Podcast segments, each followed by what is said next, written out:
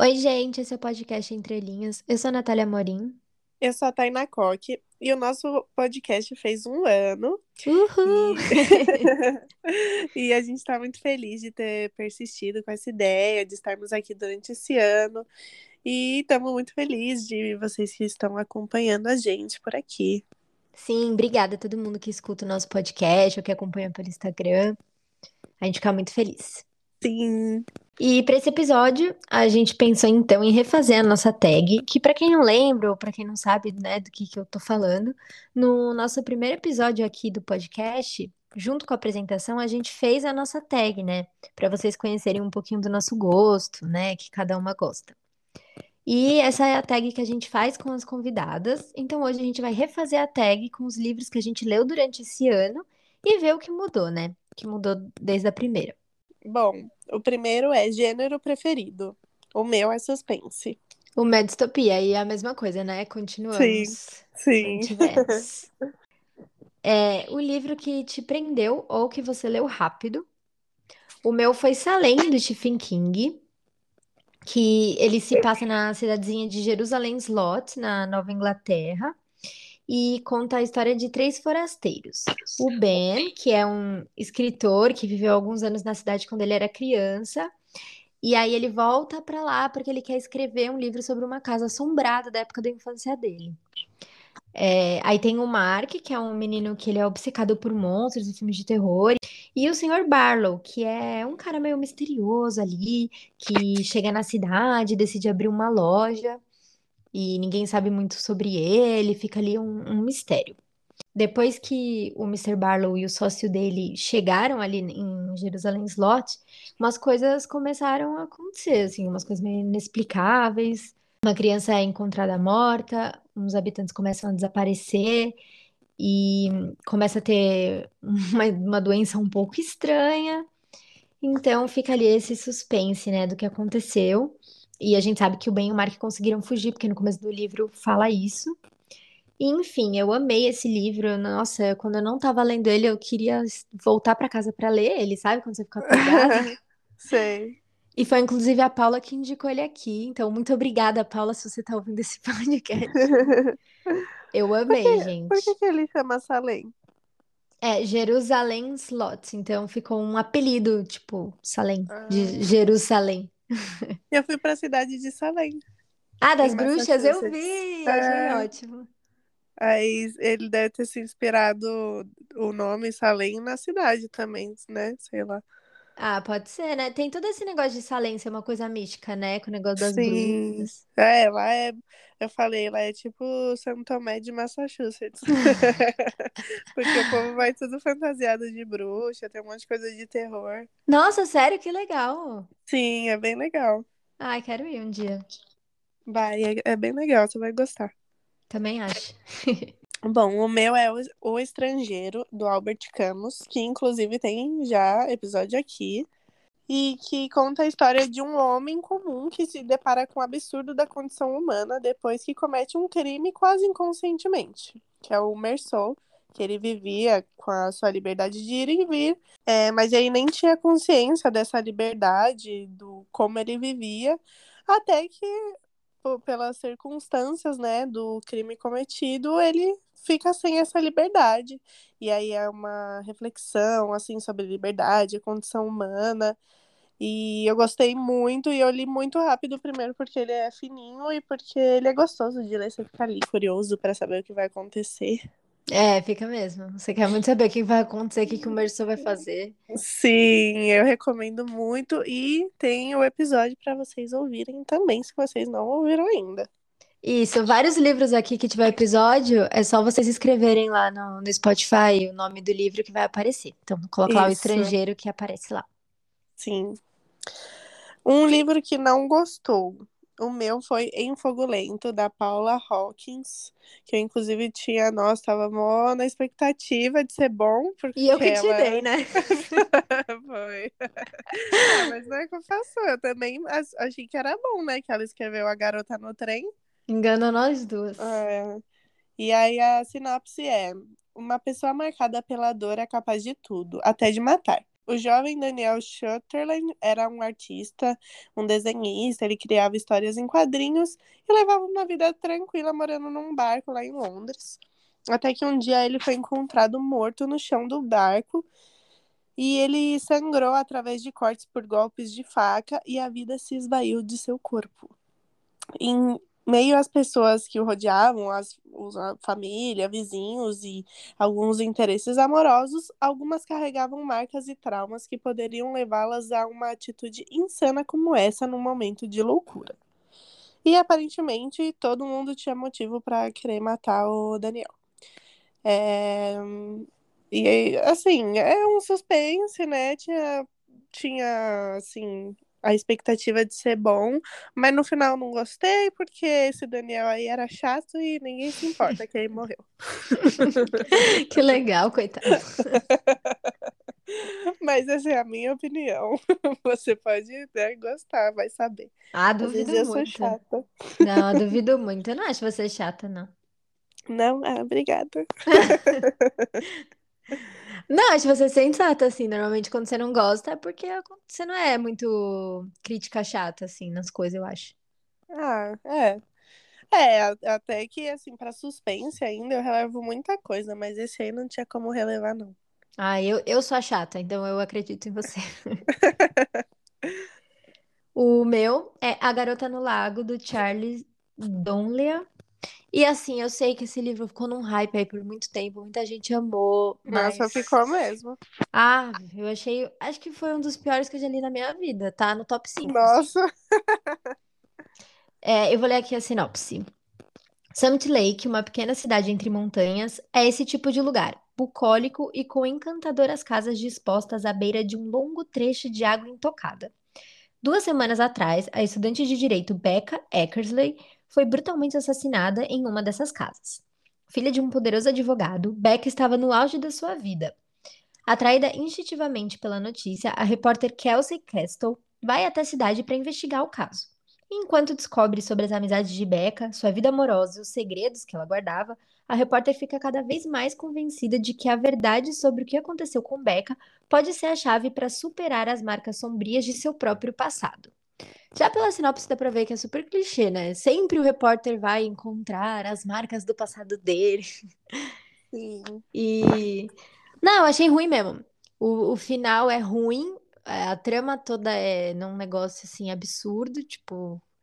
É que eu não, eu não tenho como falar sem contar, né, o que acontece. Uhum. Mas é ruim.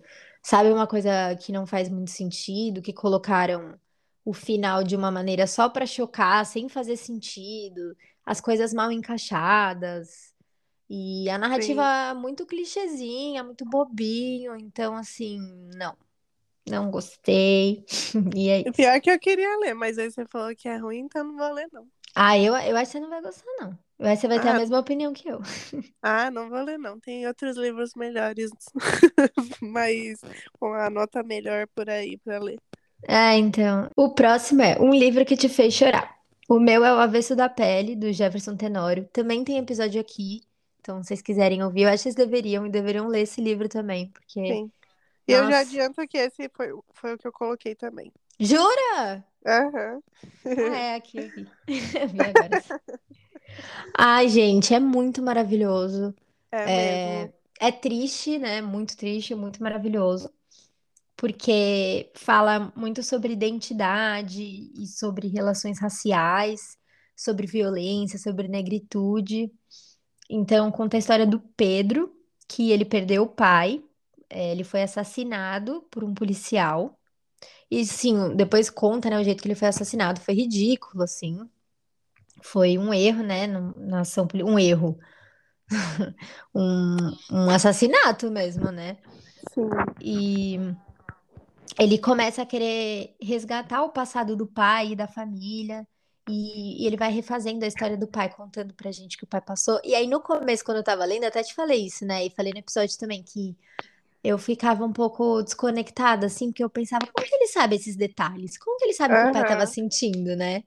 Que ele falava, assim, o que o pai sentia em cada momento. E aí, depois ele explica como que ele sabe, que eu não vou falar aqui também, porque ele fala só no final. Então, amarrou tudo, toda a história foi bem amarradinha. E o fim, assim, ele contando como o pai foi morto, nossa, foi muito doído. Foi aí que eu chorei muito. E meu pai tinha acabado também de passar por um, um problema de saúde, então eu tava abalada já. Então, nossa, foi assim. Eu chorava de pingar e eu demorei um tempo pra, pra parar de chorar, assim. Ele é bem intenso e intenso mesmo. E porque, tipo, você vai lendo assim, pelo menos para mim, era uma leitura muito leve para um assunto muito importante, muito difícil, sabe?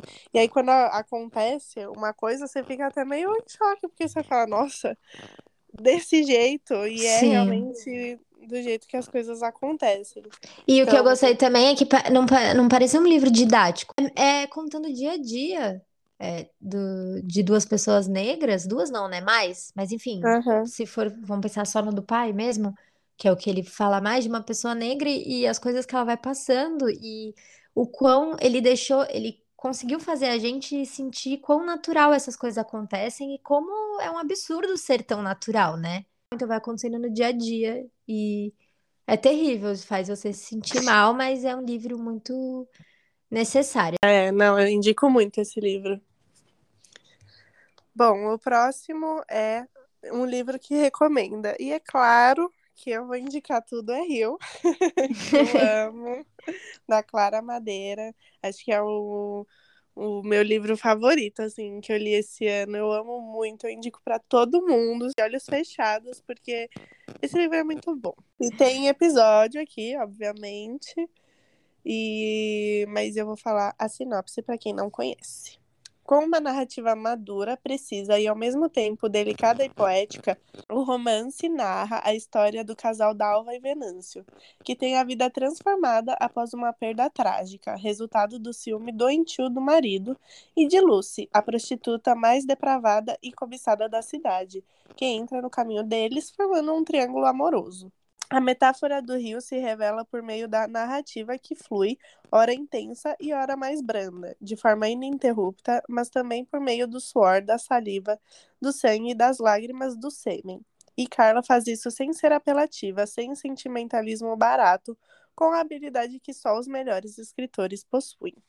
Então, esse livro é muito maravilhoso, podem ler, que vocês vão amar. Nossa, a gente ficou apaixonada pela escrita dela, né? Sim, eu amo esse e amo Véspera também. E quero que ela lance logo mais coisa para eu ler. Véspera foi o nosso episódio mais ouvido aqui, inclusive. É verdade. Tudo a Rio também é um dos, dos mais ouvidos. Então, aí. escutem lá. Isso, porque é bom. Ela escreve de um jeito poético sem ser enjoativa, é bom. Bom, o que eu vou indicar é o Hibisco Roxo, da Chimamanda Ngozi Adichie. A protagonista e narradora do livro é uma adolescente que se chama Cambile. E o livro vai mostrando como a religiosidade extremamente branca e católica do pai dela, que é o Eugene, que ele é, ele é famoso, ele é um industrial nigeriano lá, como a religiosidade dele, né, branca inferniza e destrói lentamente a vida de toda a família. É, ele tem um pavor com as tradições primitivas do povo nigeriano, que ele até rejeita o pai dele, porque o pai dele tem a religião dele lá local, os costumes locais. E o filho não aceita isso, não quer que ninguém tenha contato com o vô, né? Os filhos não podem ter contato com o vô. E tadinho, o pai dele é um fofo, É. muito fofo. E aí ele tem uma irmã, que ela é uma. O, o Eugênio, né? O pai da Cambile tem uma irmã, que ela é professora universitária. E a Cambile acaba indo morar com ela e com os primos. E aí ela acaba se apaixonando por um padre, a Cambile. Isso não é spoiler, tá, gente? É bem o comecinho mesmo, tá até na sinopse. E aí ela vai vivendo coisas, assim, sai um pouco da bolha dela, que ela vivia com o pai. E eu amei esse livro porque mostra muito da cultura nigeriana. Então, tinham comidas diferentes, tinha o jeito que eles falavam, tinha um pouco da religião. E fora que trata assuntos super importantes, como abuso, né? Abuso físico Sim. da família, abuso psicológico, é, intolerância religiosa, política também até, fala um pouco também. Então, fala sobre bastante coisa, assim. E. Ah, é lindo, não tem como não amar esse livro. A Cambile é uma personagem assim que você quer ler mais, entender ela, que ela é super complexa. E eu amei esse livro, me apeguei muito, me apeguei até a autora também. eu gostei muito do livro também. E eu quero, quero ler outras coisas dela. Eu também quero ler mais coisa dela. Eu li um outro também, mas quero ler mais. O próximo é um livro que fez diferença na sua vida. O meu foi um livro que foi do nosso clube do livro, que é A Guerra Não Tem Rosto de Mulher, da Svetlana Alexievich. E eu vou ler aqui a sinopse para vocês. A história das guerras costuma ser contada sob o ponto de vista masculino. Soldados e generais, algozes e libertadores. Trata-se, porém, de um equívoco e de uma injustiça. Se em muitos conflitos as mulheres ficaram na retaguarda, em outros estiveram na linha de frente. É esse capítulo de bravura feminina que a Svetlana reconstrói nesse livro absolutamente apaixonante e forte. Quase um milhão de mulheres lutaram no Exército Vermelho durante a Segunda Guerra Mundial, mas a sua história nunca foi contada. A autora deixa que as vozes dessas mulheres ressoem de forma angustiante e arrebatadora, em memória que evocam frio, fome, violência sexual e a sombra onipresente da morte. Esse livro me deu um choque, assim, porque eu não imaginava que as mulheres lutaram ativamente na guerra. E aí, quando você vai lendo e vê tudo que elas passaram, é, é assim, chocante. Então, mudou minha, minha visão, assim, quanto a esse assunto. E fez diferença, assim, fez uma diferença bem grande. Parece que furaram uma bolha que eu vivia, que eu nunca tinha ouvido falar nisso. E eu sei que muita gente não ouviu, então. É, eu também não sabia até ver, até ler esse livro. Então, é importante não deixar esse apagamento histórico aí acontecer. E eu recomendo muito que vocês escutam esse episódio, gente, sério. Sim, tá muito bom. A gente conta com detalhes também, alguns depoimentos. Então, procure aí que vocês vão achar. O meu é Damien, do Herman Hesse. E a sinopse é: Emil Sinclair é um jovem atormentado pela falta de respostas às suas questões sobre o mundo. Ao conhecer Max Damian, um colega de classe precoce e carismático, Sinclair se rebela contra as convenções de seu tempo e embarca em uma jornada de descobertas. Publicado em 1919, esse clássico, considerado um divisor de águas na trajetória de Hermann Hesse, reflete os questionamentos do escritor alemão acerca da humanidade, com suas contradições e dualidades. Influenciado pelas ideias de Carl Jung, fundador da psicologia analítica, Hesse descreve o processo de busca do indivíduo pela realização interior e pelo autoconhecimento. Eu gostei muito desse livro, porque ele é meio brisa e faz você ficar refletindo sobre algumas coisas.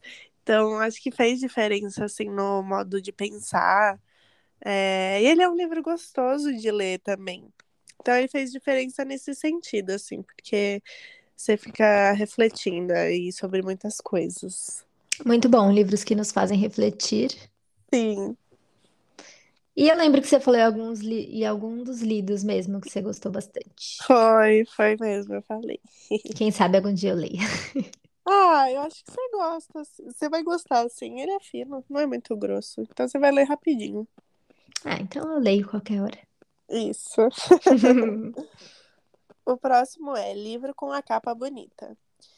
Eu escolhi O Labirinto do Fauno, do Guilherme Del Toro. Eu não li ainda. Nem mas... eu, mas leremos para fazer episódio. Isso, e dá para fazer o livro versus filme também. Sim. A sinopse é: o, no ano de 1944, Ofélia e a mãe cruzam uma estrada de terra que corta uma floresta longínqua ao norte da Espanha, um lugar que guarda histórias já esquecidas pelos homens. O novo lar é um moinho de vento tomado pela escuridão e pela crueldade do capitão Vidal e seus soldados dispostos a tudo para exterminar os rebeldes que se escondem na mata. Mas o que eles não sabem é que a floresta que tanto odeiam também abriga criaturas mágicas e poderosas, habitantes de um reino subterrâneo repleto de encantos e horrores, súditos em busca de sua princesa que está há muito tempo perdida. Uma princesa que, segundo os sussurros das árvores, finalmente retornou ao lar. No livro, a narrativa de Ofélia é intercalada com ilustrações e contos de fada inéditos, baseados em elementos chaves de O Labirinto do Fauno. A capa é linda, tanto que parece da Dark Side, mas não é. E É maravilhosa mesmo. É de capa dura, é bem lindo. E eu tô. Quero muito ler, que realmente tinha outras prioridades na frente. Ai, mas eu tô com grandes expectativas, porque eu, eu amo filme. Você assistiu o filme? Assisti, eu amo também. Ah, então, eu acho que vai ser bom, sim. Eu também acho. O meu é o 100 Anos de Solidão, do Gabriel Garcia Marques. É, esse é uma edição comemorativa que tem, tipo, ele é verde, assim, uma- tem umas plantas e tem umas formiguinhas vermelhas, e quando você vira, assim, a formiguinha brilha. É muito lindo. Aliás, tem até o. Eu acho que tem um Reels meu mostrando ele no Instagram. Que foi Ah, de quando eu mesmo. comprei na Bienal, né? Aham. Então, vocês ficaram curiosos, vê lá que tem até o Labirinto do Fauno que você trouxe aqui, porque eu comprei ele também na Bienal. Então, quem quiser. Ah, é? Ah, eu achei que você tinha ele já. Não, acho que foi quando eu comprei na. Eu acho que eu comprei ele na Bienal, se eu não, não me engano. É, eu acho que foi. Então, se vocês ficaram curiosos, aí tem as duas capas lá no Insta, é só ver o Reels. Isso. Mas, pra quem não sabe, é, Cem Anos de Solidão é um dos maiores clássicos da literatura. E ele narra a incrível e triste história dos Buendia, que a estirpe de solitários para a qual não será dada uma segunda oportunidade sobre a Terra, e apresenta o maravilhoso universo da fictícia Macondo, onde se passa o romance. É lá que acompanhamos diversas gerações dessa família, assim como a ascensão e queda do vilarejo. Para além dos artifícios técnicos e das influências literárias que transbordam o livro, ainda vemos em suas páginas o que por muitos é considerado uma autêntica enciclopédia do imaginário, num estilo que consagrou com Lubiano como um dos maiores autores do século XX. Eu não li ainda também. Mas Você eu leu, li, né? Eu li, eu li. Ele é bom, é bom. Não senti firmeza. Não, ele é bom, é que eu li faz muito tempo e eu li outros depois é, do mesmo autor que eu gostei mais. Mas ele é um livro legal, assim, é porque talvez em alguns momentos ele fica um pouco cansativo, porque ele conta 100 anos da história de uma família. Então, alguns Hum. momentos vai ser meio assim, né? mas eu acho que vale a pena, assim, ler para conhecer. E, e também vai sair, acho que a série no Netflix. Faz tempo que eles falaram isso. Cadê a série? Ah, é? Vai sair? Nem sabia disso. Vai! Bom, vou ler logo então, que aí a gente já assiste a série também. Isso. Bom, o próximo é: se pudesse trazer à vida um personagem literário, qual seria? Eu escolhi o Fermin, da Sombra do Vento, do Carlos Ruiz Zafón. A gente também já tem episódio sobre esse livro. Sim, E a Tainá ama esse livro, né? eu amo. Eu amo o Fermin também. Nossa, ele é demais. É, A história se passa em Barcelona, em 1945, que o Daniel Semper, ele acorda na noite do seu aniversário de 11 anos e percebe que já não se lembra do rosto da sua falecida mãe. E aí, para consolar ele, o pai leva o menino pela primeira vez no cemitério dos livros esquecidos, que é tipo como se fosse um sebo enorme. E é lá que o Daniel descobre A Sombra do Vento, que é um livro escrito por Julian Carax, que logo ele se apega ali no autor e começa a ficar obcecado. E aí ele começa a buscar outras obras do escritor e descobre que alguém anda destruindo todos os exemplares de todos os livros que esse autor já publicou. E que o que ele tem na mão, o Daniel, né, pode ser o último volume que restou. E aí, junto com o Fermin, o Daniel vai percorrendo a cidade e tentando descobrir ali os segredos que envolvem o autor. E o Fermin é um personagem, meu, muito legal. Ele é, ele é fugitivo, né, dos fascistas ali, da polícia fascista de Barcelona. Ele é super chavequeiro, ele é engraçado. Então, eu acho ele incrível, ele é muito legal. Ele é mesmo. E ele começa como um mendigo que o Daniel ajuda. E aí ele entende muito de livro, então ele começa a crescer ali na biblioteca deles, então isso é muito legal também. E ele é um personagem importante nos outros livros também. Que eu ainda não li. Mas lerá. Lerei. O meu eu escolhi o Max Damon, do Damon, né? Que eu acabei de falar. que dá o nome ao livro. E eu escolhi ele porque ele é aquela pessoa assim que te faz refletir, sabe? Te faz é, sair ali do, do que você pensa normalmente, abre a sua cabeça um pouco. Acho que ele seria uma, uma pessoa legal pra conversar. Ficar brisando assim nos papos dele. Você sempre escolhe alguém muito bom, assim. Eu sempre escolho, tipo, as pessoas que eu queria, sei lá, tomar um. Do último eu escolhi o Tyrion pra gente tomar um vinho. Aí nesse o Fermin, porque ele é gente boa. Aí você, tipo, no outro ia salvar o planeta. Quem você escolheu agora? Uma pessoa que agrega super. ah, não. Não. Ah, mas é porque é porque também foi Pra mim é um pouco difícil assim lembrar dos personagens específicos, mas agora falando, teria um outro legal que eu devia ter colocado. Quem? O lá do Sol é para Todos, o pai das crianças. Ah, é que eu li o segundo, aí zoou ele pra mim. Mas sim. Ah, jura? É O- verdade. Gente, esqueci o nome Uau. dele. Também esqueci. Eu tinha pensado na Scout, Ah, é. de trazer ah, a Scout porque eu gosto dela, mas eu falei, ah, não. Ah, eu gostei mais do Fermin. Gente, esqueci o nome dele, do pai da Scout. Como que ele chama? Nossa, eu não vou lembrar também. Nossa, não lembro, deu um apagão aqui. Bom, é Mas era bom também, seria para bom. todos. É, e ele é um, é, pelo menos no primeiro livro, ele é um cara legal, agora no outro, não sei. É, o outro a gente finge que não aconteceu. Tá bom. Essa é a penúltima pergunta da tag, e é: se pudesse viver em um livro, qual seria? Eu escolhi Caçando Carneiros, do Haruki Murakami, que eu também já falei em alguns lidos que eu amei esse livro. É, a sinopse dele é: ah, permeado de mitologia e mistério, a obra é um thriller literário extraordinário. O protagonista do livro é um personagem sem nome que leva uma vida tranquila trabalhando numa agência de publicidade, convivendo com a ex-mulher e alguns amigos, todos muito comuns ou assim parece. Mas tudo muda quando ele recebe uma carta misteriosa e conhece pessoas inesperadas. Uma modelo de orelhas sedutoras, um grupo político de direita com um chefe enigmático e, por incrível que pareça, um homem carneiro. Lançado em uma busca fantástica, ele terá que atravessar o Japão para encontrar o único carneiro que pode trazer novamente algum sentido ao seu cotidiano. Nessa jornada, nosso narrador se vê no lugar de um excêntrico detetive que, ao mesmo tempo em que esclarece pistas, descobre um pouco mais sobre si mesmo.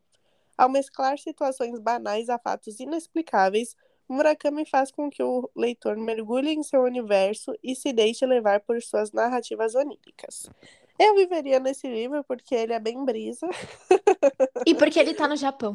É, exatamente, exatamente o que eu ia falar, porque ele tá no Japão.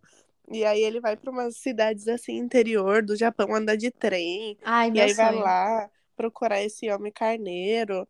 Ia ser legal viver essa aventura. Mas eu gosto desse livro que ele é cheio de suspense, tem umas coisas oníricas assim. Então acho que ia ser legal viver nele. Não acho que eu ia correr nenhum perigo. ia, ser, ia ser legal. Ah, eu quero ler. Eu quero ler algum dele. Eu acho que eu comprei algum na Bienal. Não, Ah, é? não, eu quase comprei e tava caro, eu não comprei. Ah, é meio caro os livros dele mesmo. Até na Amazon. Sério? Uhum, Ai, você Não vai sei ter que me emprestar. eu empresto. Bom, o meu, como eu gosto de correr perigo, é o Fogo e Sangue, do George R. R. Martin, que eu tinha escolhido no outro. Acho que era Game of Thrones também, né? Era As Ou Crônicas era de Gelo e Harry Fogo. Potter? É, eu falei um dos dois. Em ambos corro risco, né? Então, nesse também não podia ser diferente. A gente já fez um episódio, inclusive, sobre um- uma parte desse livro, que é A Dança dos Dragões. E o episódio chama House of the Dragon, porque é o nome da série da HBO, né? A gente conta tudo que acontece no livro, então, se vocês quiserem lá. Tudo que acontece no livro desse sobre a Dança dos Dragões, né? Não sobre o livro inteiro. Porque é, esse livro conta a história da casa Targaryen, desde a destruição de Valíria, conquista do Aegon, que foi o primeiro Targaryen a vir pro- ir para Westeros, e aí vai contando assim de rei a rei até quase chegar na Daenerys. Então, é um livro meio contando assim, e é um personagem das Crônicas de Gelo e Fogo que escreve esse livro, é um mestre desse universo, né, das Crônicas de Gelo e Fogo, que escreve, então, sei lá, pode ter um personagem que pega ele ali e lê. Então tá escrito não como não como uma história, ah, aconteceu isso e foi assim, é uma história de personagens. Não, é tipo um livro histórico dentro da, da história. Ficou confuso? Não, deu pra entender. Tá. É isso, assim, eles vão contando os acontecimentos e aí vão até colocando as fontes, assim, ah, tal pessoa disse isso. É engraçado que tem as fofocas, né? Tem, ah, o povo da corte contou isso aqui. Ah, não, o Septão falou tal coisa. Então, é muito legal esse livro, eu também indico. Mas eu queria viver nele porque eu amo esse universo, né? Das Crônicas de Gelo e Fogo. Eu amo. Então, eu, nossa, é meu sonho ir pra Westeros. Ser morta por um dragão. Ah, provavelmente, né? Não sei que, fa- que Não, família que é eu não. seria. Não sei que família que eu seria. Não, seria dos Martel, que é a minha preferida. Mas os Martel nessa época aqui não foram conquistados ainda, tá uma treta aí com a família Targaryen. Então, corro riscos. Pois é. E o último é um livro que te surpreendeu. O meu eu coloquei o Hannibal, do Thomas Harris, que é a continuação do Silêncio dos Inocentes. Que também temos episódio. Sim, sempre Não. vai ter. É, mas não do Hannibal, né? Do livro versus filme do Silêncio dos Inocentes. A gente postou esses dias, então. Então, só procurar aí que vocês acham também. Mas é, o livro Hannibal acompanha a Clarice Starling, a agente do FBI que conseguiu deter o assassino Jamie Gumb, né? Com a ajuda do Hannibal Lecter no, no primeiro livro. Que o Hannibal Lecter é um psicopata extremamente inteligente e ele é conhecido por devorar as suas vítimas, né? Ele é canibal. E aí, sete anos depois da fuga do Lecter da prisão, a Clarice vê a sua carreira do FBI começar a desmoronar. E aí, enquanto isso, o Hannibal passa de caçador a caça, quando ele começa a ser perseguido por um homem que sobreviveu a um ataque seu. E aí, durante esse jogo, os caminhos da Clarice e do Hannibal se cruzam novamente. É, eu não sei dizer ainda se eu gostei ou não do final desse livro, e foi isso que me surpreendeu, que no fim eu fiquei chocada. Jura? Juro, eu fiquei, não acredito que isso está acontecendo. Nossa, E fiquei curiosa. então, eu amei ler esse livro. Eu tinha te falado que tinha umas 200 páginas, eu acho, não foi isso? Aham. Eu fui ver, tinha 460 e pouco, e eu não senti. Nossa, Eu fui lendo, porque o Hannibal é um dos personagens que eu mais gostei de ler sobre. Eu fiquei assim, adorei ele, a mente dele. Não adorei ele, gente, deixando bem claro, não é legal matar pessoas. e com amelas. Mas eu é, também. Mas eu acho é, ele um personagem interessante, como personagem, complexo, enfim, eu gosto do, do personagem. Porque no outro livro ele tava preso, né? Então, como eu não li também a Origem, né, que é o outro livro, eu não tinha visto o Hannibal solto. Então é muito legal acompanhar ele solto, assim, e essa caçada dele eu achei demais. Só que o final me surpreendeu tanto, assim, eu não, eu não sei dizer até agora se eu gosto ou não. Eu tenho bons argumentos para ambos, sabe? Então, preciso que você leia pra gente discutir isso. Ah, eu vou ler mesmo. O que eu escolhi foi A Elegância do Ouriço, da Muriel Burberry, que tem episódio também. Acho que foi o primeiro. Ah, não, foi um dos primeiros, não Foi, foi? foi um dos primeiros. E eu me surpreendi porque eu achei que eu não ia não achei que eu ia gostar tanto dele. Tipo, eu amei, é um dos meus livros favoritos da vida. Tipo, você me indicou, eu pensei, ah, vou gostar, legal, mas eu amei muito, muito, muito a história. Nem eu imaginei que você ia gostar tanto quando eu te indiquei. É, Mas ele é perfeito mesmo. ele é maravilhoso. E para quem não conhece a história, a sinopse é: À primeira vista, não se nota um grande movimento no número 7 da Rue de Grenelle. O endereço é chique e os moradores são gente rica e tradicional. Para ingressar no prédio e poder conhecer seus personagens com suas manias e segredos, será preciso infiltrar um agente ou uma agente, ou por que não duas agentes. É justamente o que faz Muriel Burberry em A Elegância do Ouriço, seu segundo romance. Para começar, dando voz a René, que parece ser a zeladora por excelência. Baixota, ranzinza e sempre pronta a bater a porta na cara de alguém. Na verdade, uma observadora refinada, ora terna, ora ácida, e um personagem complexo que apaga as pegadas para que ninguém adivinhe o que guarda na toca. Um amor extremado às letras e às artes, sem as nódoas de classe e de snobismo que mancham o perfil dos seus muitos patrões.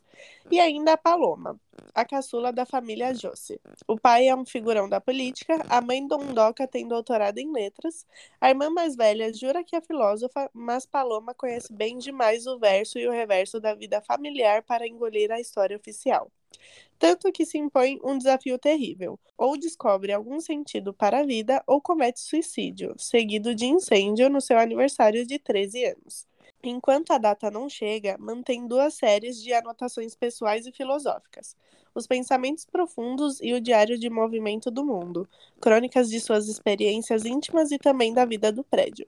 As vozes da garota e da zeladora, primeiro paralelas e depois entrelaçadas, vão desenhando uma espiral em que se misturam argumentos filosóficos, instantes de revelação estética, birras de classe e maldades adolescentes, poemas orientais e filmes blockbuster. As duas filósofas, René e Paloma, estão inteiramente entregues a esse ímpeto satírico e devastador quando chega de mudança o bem-humorado Kakuro senhor japonês com nome de cineasta que, sem alarde, saberá salvá-las tanto da mediocridade geral como dos próprios espinhos. Esse livro é muito maravilhoso. Eu achei, então, foi como eu falei, achei que ia gostar, mas não imaginei que eu ia amar. E eu também poderia ter colocado que eu chorei. Mas ele é muito maravilhoso. Leiam e ouçam um episódio que tá muito bom. Sim, ele é perfeito esse livro. E eu acho que quando a gente gravou, a gente nem tinha o esquema de contando a história igual a gente faz hoje, né? Eu, É. se eu não me engano, eu acho que a gente deu só a nossa opinião, assim, falou do que a gente achou. Se eu não me engano. Vou Eu ouvir de acho. novo. Pode Mas é ser. perfeito, gente. Leiam esse livro, que é maravilhoso. Ah, ele é muito, muito bom. Ah, eu amei relembrar os livros fazendo essa tag. Ah, eu também. Mudou bastante. Eu- o meu praticamente mudou tudo, menos o, o gênero. É, o meu também. É que assim, a gente fez é, desse ano, né? Se fosse pegar na vida inteira, eu acho que o do personagem que eu traria pra vida real ainda seria o Tyrion, ou o É, Sirius, ah, ou Fred, ser. sei lá. Acho que ia ficar igual. Ah, é verdade. Mas tem alguns aqui que, nossa, me marcou muito os livros que a gente leu durante esse ano. Foram um dos melhores que eu já li, assim, acho que estão nesse eu ano. também. Eu também. Esse ano eu li muito livro bom. Aí, ó, o nosso podcast trouxe um enriquecimento aqui nessas leituras. Uhul! Não, mas é sério, porque eu li uns muito bons, assim, que. É, eu também. E li bem mais do que normalmente eu leio. Ah, eu acho que eu também acabei lendo mais. Eu também acho. Teve mês que você leu, tipo, sete livros. É, teve mês que eu li nove, acho que foi o meu recorde. Nossa! Mas eu li vários fininhos, né? Então. Ai, Mas é isso, gente. Esse foi nosso episódio. Espero que vocês tenham gostado. Teve muita indicação hoje, né? é, teve muita indicação boa. Menos o, né, do livro que a gente não gostou. É, esses aí é, é bom pra vocês não lerem, entendeu? É. Mas é isso. Contem pra gente lá no Instagram se vocês já leram, se vocês vão ler algum desses que a gente falou.